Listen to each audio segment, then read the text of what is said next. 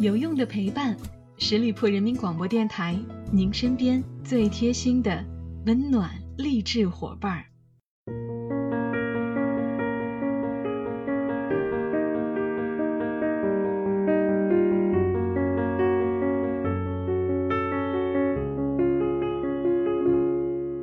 有用的陪伴，十里铺人民广播电台，您身边最贴心的温暖励志伙伴。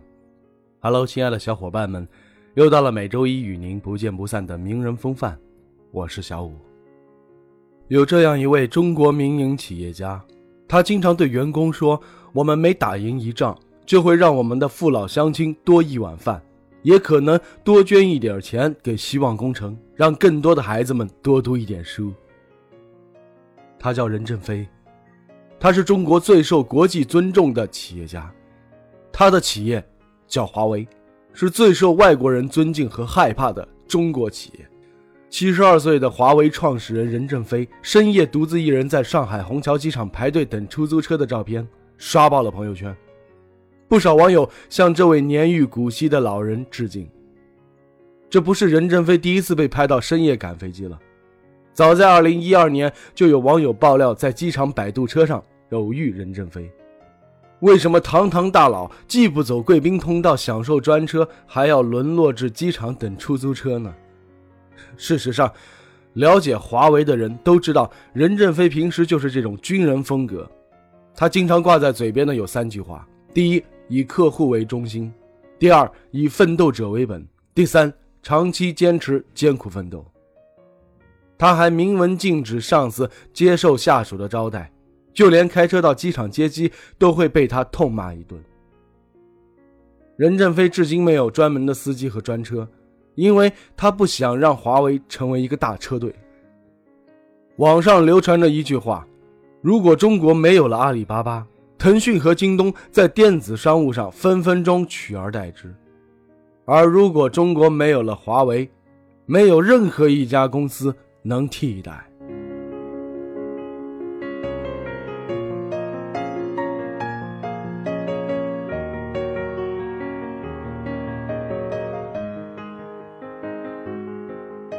一九九四年出生于贵州山村的任正非，从小就经历了战争与贫困的折磨。面对家中的七个兄弟姐妹，身为老大的任正非从小就要学会与父母一同扛起责任。他真正的体会到了中国底层人们的苦难。而大学毕业之后，任正非当上了建筑兵，转业后来到当时深圳最好的企业之一。南油集团下面的一家电子公司任副总经理。任正非四十四岁的时候，在经营当中被骗了两百万，被国企南油集团开除。曾经要求他留任而遭到拒绝，还背负着还清两百万的债务。他的妻子和他离婚了，他带着老爹老娘、弟弟妹妹在深圳住在棚屋，创立了华为公司。处于中年危机之中的任正非没有时间感伤，迫不得已地踏上了企业家的道路。一九八七年，他集资了两万一千元的人民币，创立了华为公司，靠代理香港某公司的程控交换机获得了第一桶金。当时的华为公司既是生产车间、库房，又是厨房、卧室，十几张床挨着墙排开。床不够，就用泡沫板上加床垫来代替。直到今天，任正非的办公室里还有一个简陋的小床，这都是创业时期延续下来的传统，并且华为在欧洲打拼的员工也会打起地铺，外国竞争对手无不惊呆称赞。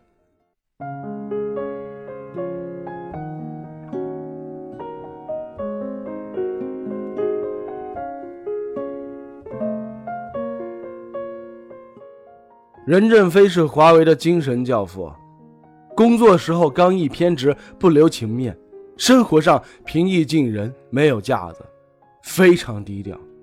他不接受任何媒体的采访，他也不出席和参加任何官方和社会的活动。那么，华为究竟比其他的互联网公司牛在哪里呢？首先，国内的各大互联网公司背后都是老外控股，比如。阿里巴巴背后是日本的软银，百度背后是美国的德丰杰，腾讯背后是南非的 MIH，而华为却是一家百分之百的中国民营企业。论员工，阿里的员工三万，百度五万，腾讯大概是三万，员工总数是十一万，而华为全球员工总数为十七万人。论纳税，阿里纳税一百零九亿，百度纳税二十二亿，腾讯纳税七十多亿，纳税总额加起来是两百亿，而华为自己纳税三百三十七亿。比较搞笑的是，其实很多人还以为华为只是个做手机的，但却不知道它已经是全球最大的电信设备商，服务着世界上一百五十个国家，超过二十亿的人口。即使在 4G 技术领先的欧洲，华为也有过半的市场占有率。一六年的三月，华为获得了国家最高荣誉——中国质量奖。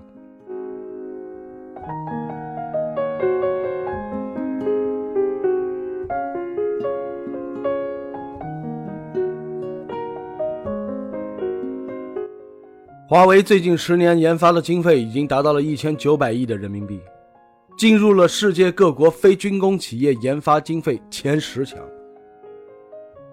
华为注重研发的最直接结果，就是它已经拥有了三万项的专利技术，其中有四成是国际标准组织或者欧美国家的专利。它不仅把其他国内的厂家甩了十万八千里。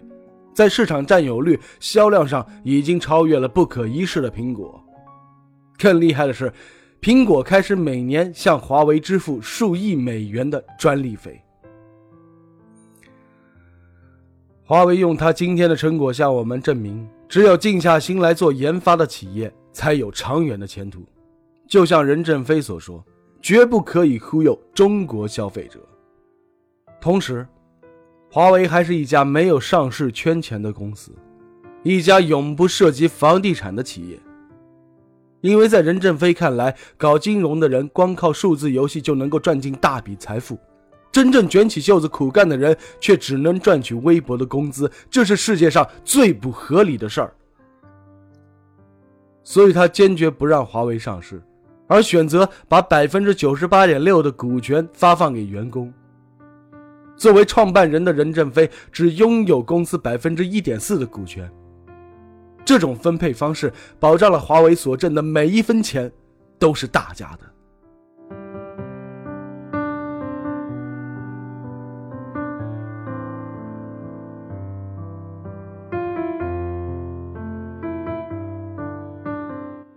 拥有这样的身份地位，任正非完全可以选择助理、保镖前呼后拥。走 VIP 通道，豪车接送。然而，这位极富传奇色彩的电信大佬却把自己当成了普通人一样，七十二岁高龄依然排队等出租车，独自坐地铁。如今，任正非身家百亿，也许因为从小经历过苦难生活，任正非吃饭从来不浪费，穿衣从来不讲究，很长的时间开的是一辆十万块钱的二手标致汽车。后来。二手标志开不动了，任正非就把座驾换成了一辆宝马七三零 Li，大概花了一百万。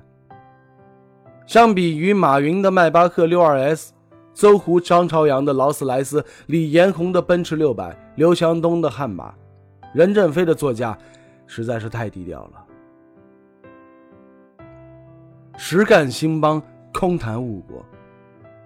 我们希望中国制造业的发展路上多一些像华为、吉利这样的本土企业，多一些任正非、李书福这样的企业家，真正的让中国产品走向世界。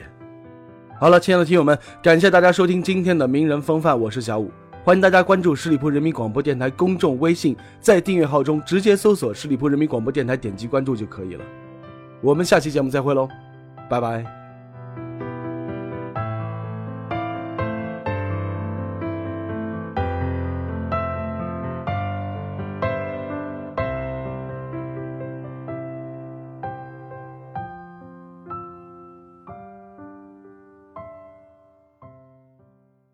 本期节目由十里铺人民广播电台制作播出。了解更多的资讯，请关注十里铺人民广播电台的公众微信和新浪、腾讯的官方微博。感谢收听，我们明天再见。